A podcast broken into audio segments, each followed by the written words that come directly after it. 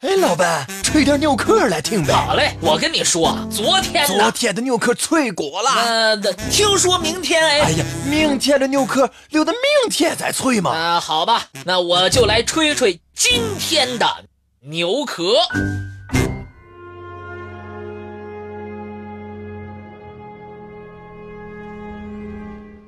公元前二百三十六年，马其顿国王。二十岁的古希腊显赫风云人物亚历山大，在继位之后，率领希腊联军建立起了一个希腊化的城市。地点位于埃及尼罗河的一个渔村，这里物产丰富，地理位置优越。此后。他就以自己的名字亚历山大命名这座城市，并让名将托勒密驻守于此。亚历山大城居住着很多种族的人，比如埃及人、希腊人、叙利亚人等等。亚历山大。在公元前三百二十三年逝世。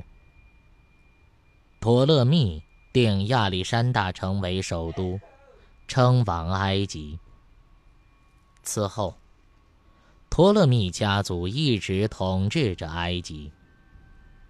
据说，被腓尼基旅行家昂蒂帕特列为世界七大奇迹之一的法罗斯灯塔。就是托勒密建造的。他于公元前二百八十年前往法罗斯岛，并在这儿建设。历史上曾经记录过这座灯塔。阿拉伯史学家伊本谢赫在自己的著作《艾列夫巴》当中就详细的描述了灯塔。他曾经于公元一一六五年访问亚历山大。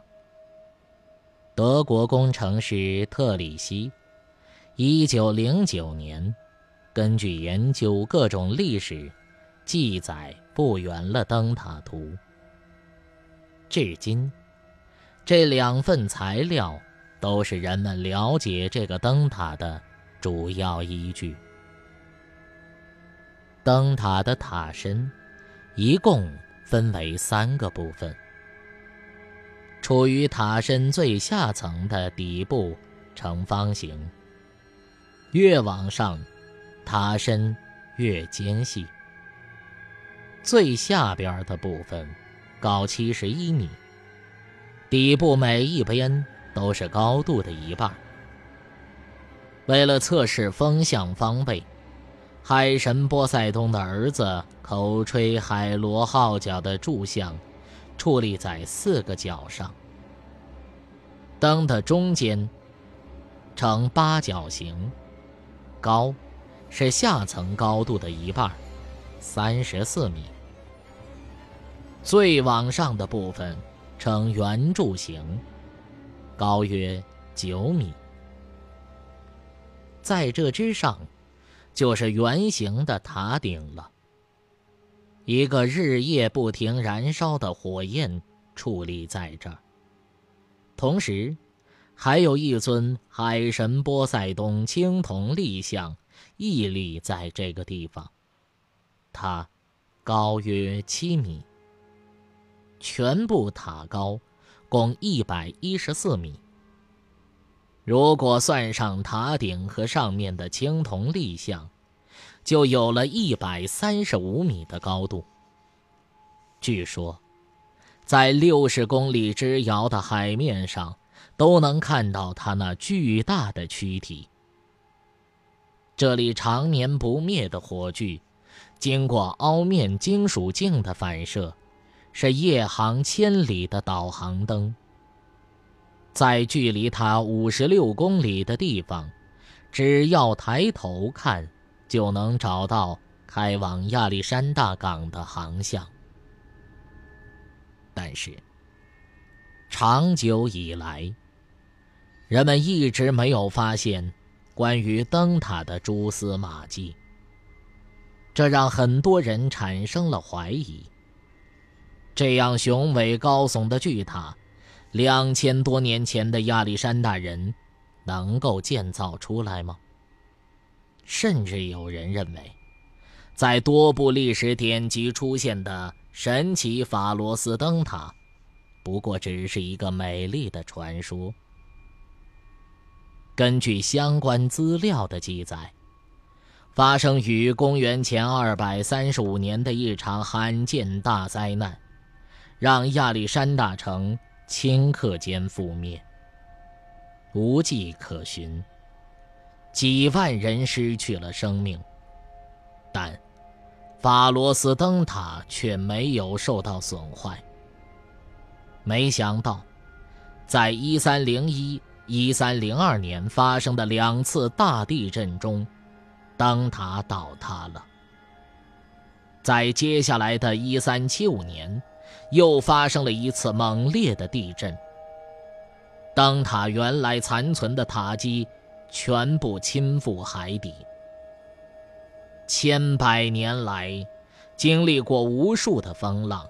为无数扬帆远航人提供帮助的法罗斯灯塔，从此消失得无影无踪。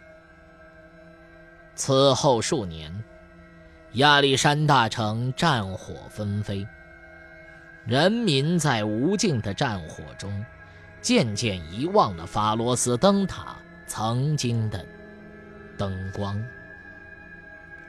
甚至在1472年。埃及的统治者马穆鲁克王朝在这儿修建了一座军事碉堡，称为马穆鲁克要塞，用来抵御外敌的入侵。